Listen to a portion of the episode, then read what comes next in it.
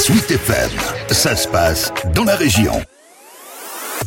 Zara et H&M dans le viseur d'une députée européenne mayonnaise. Valérie Hayé était il y a quelques semaines au Bangladesh à l'occasion du triste dixième anniversaire de l'effondrement du Rana Plaza dans lequel près de 1200 personnes avaient péri.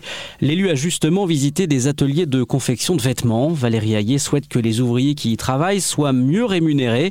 Pour y parvenir, elle milite pour la création d'une taxe équitable aux frontières de l'Europe. Dans les usines que j'ai visitées, notamment une qui est considérée comme étant modèle, les ouvriers euh, travaillent 10 heures par jour, 6 jours sur 7, et ils gagnent 2,50 dollars par jour. Or, le seuil d'extrême pauvreté, il est à 3,65 dollars par jour. Donc, leur salaire est très très loin du seuil d'extrême pauvreté.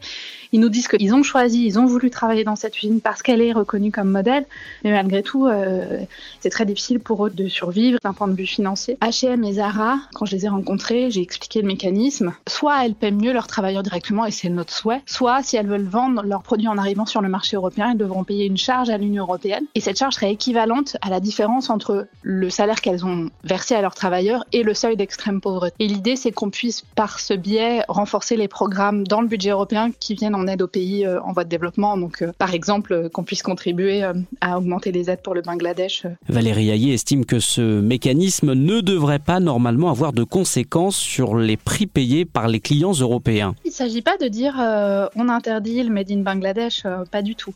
Mais effectivement, depuis que je développe l'idée, l'une des principales remarques que j'ai, c'est mais pour nous consommateurs, quel sera l'impact? Je crois d'abord que les marques ont largement les marges pour prendre cette différence de coût à leur titre sans que ça ait d'impact sur le prix des consommateurs. Si toutefois elles décidaient quand même de répercuter euh, sur le prix des consommateurs, en fait, le travailleur, par jour, il produit tellement de t-shirts, tellement de jeans, que si ça devait être répercuté sur le consommateur final, ce serait de l'ordre du 0,0 euh, ou 0,10 centimes d'euros par pièce. Donc c'est rien. Par contre, ça change la vie des travailleurs sur place et ça contribue à lutter contre la concurrence déloyale chez nous à terme et donc à favoriser les emplois chez nous. Là, j'ai pris l'exemple du Bangladesh et du textile, mais l'idée c'est que ça s'applique à toutes les activités ou un certain nombre de secteurs qui produisent euh, des marchandises euh, ou des matières premières euh, dans des pays dont on sait que le coût du travail est très très faible. Ce rapport a été rédigé avec un parlementaire du Portugal.